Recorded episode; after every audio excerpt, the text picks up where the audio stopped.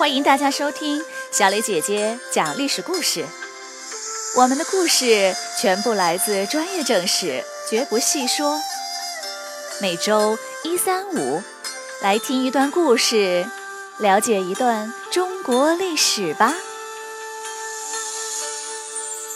今天我要给你们讲的故事的名字叫做《以茶代酒》。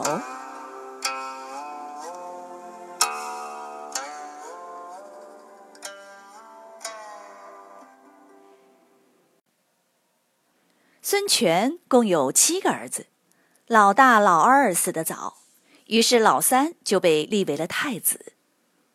老四很不服气，他拉帮结派，致使兄弟相残。孙权一气之下，就杀了老四，废掉了老三，改立最小的那个儿子老七为太子。老七继位后不久，就把废太子老三给杀了。六年以后，权臣废掉并杀死了老七，改立老六当了皇帝。在蜀国灭亡的这一年，老六才三十岁，却突然一病不起。临死前，老六把自己未成年的孩子托付给了丞相。没想到，丞相却和大家商议说：“蜀国刚刚灭亡。”我们应该要找个厉害的人来当皇帝才好。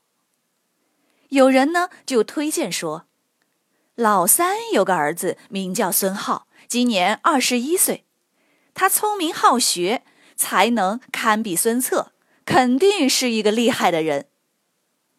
大家商议之后，孙浩就出乎意料的当上了皇帝。然而。孙浩见过了太多争夺皇位的血雨腥风，他知道要坐稳这个位置并不容易。两个月以后，他废除了太后，改立了自己的亲生母亲为皇太后。又过了两个月，他把拥立自己的丞相也给杀了。随后呢，他把废太后和他六叔的几个儿子也全都杀的杀，流放的流放。第二年，魏国的晋王司马昭去世了，由他的儿子司马炎继位。司马炎立刻就逼早已名存实亡的魏国皇帝禅让，自己当上了皇帝，改国号为晋。从此，曹操建立的魏国摇身一变，变成了司马家的晋国了。孙浩认为自己才是真命天子。就与晋国断绝了来往。孙浩把所有的权力都牢牢的抓在自己的手里，对任何人都不放心，只要有所怀疑就大开杀戒，非常的残暴。连皇后的父亲向他提意见，都遭到了流放。他的一个异母弟弟在一次暴乱中被劫持，要被拥立为皇帝。他平定了暴乱之后，竟把弟弟全家都给杀了。官员们一个个都很害怕，朝见孙浩时，全都低着头，不敢抬眼看他。只有那些拍马屁的人，才能得到孙浩的宠幸。全国各地祥瑞和预言纷纷出现，有的说一个干枯的湖突然有水了。有的说发现了一块石头，上面有“皇帝”两个字；还有的说真命天子就在东南方，等等等等。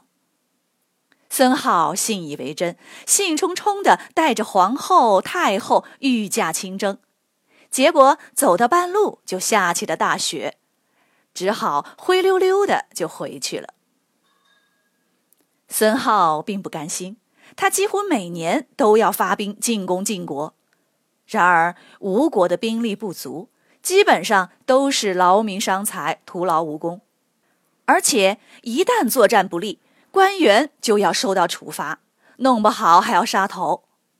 官员们是全都提心吊胆，人人自危。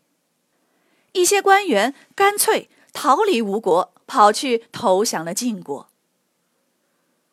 孙浩呢，还有一个嗜好，就是喜欢喝酒。他经常召集官员们一起喝酒，不管能不能喝，每个人至少要喝七大碗，相当于现在的七升。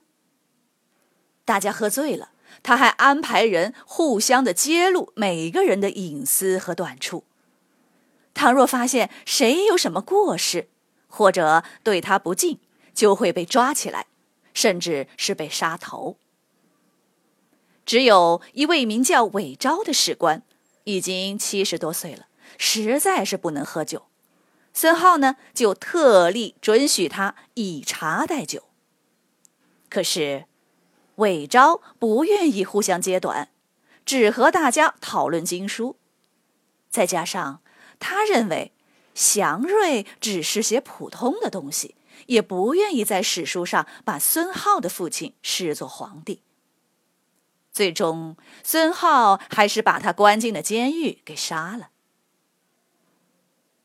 有一次，孙浩的一个宠妃去世了，孙浩非常悲伤，一连几个月都没有出门。吴国到处谣传说孙浩已经死了，应该轮到孙权的五儿子当皇帝了。孙浩知道后气坏了，把传谣言的、信谣言的全部都诛灭三族。把他五叔的一家也全给杀了。就这样，孙权的七个儿子就全都死光了。晋国的将领不断建议司马炎进攻吴国，他们说：“吴国的孙浩残暴无度，众叛亲离，现在是进攻的最好机会。万一哪天他死了，换一个人上来。”再想进攻就困难了。再说，我们在蜀地建造了大量的战船，吴国的水军优势早就没有了。司马炎和官员们反复讨论后，决定出兵。晋军兵分六路，合计二十多万人，同时向吴国发动进攻。已经准备了八年的水军，从蜀地浩浩荡荡的出发，沿长江顺流而下，所向披靡。吴国军队毫无抵抗之力，败的败，降的降。很快，几路大军就打到了吴国的首都建业，也就是今天的江苏南京。这个很厉害的孙浩就只好投降了。这一年是公元二八零年，晋国消灭了吴国，统一了天下，三国时代结束了。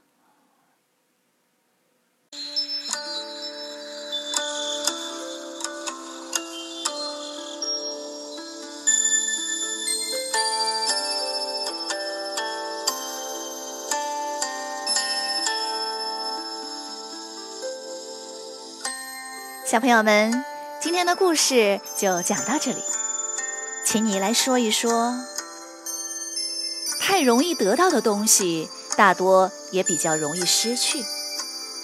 孙浩不费吹灰之力就当上了皇帝，于是他也就更加担心自己的皇位不保，所以呢，疑心很重，动不动就要残暴杀戮。如果你是孙浩，突然当了皇帝，你会想把权力都抓到自己手里吗？你又会怎么做呢？欢迎你们到公众号留言，或用语音告诉我们你的想法。感谢你们今天的收听，我们下个故事再会。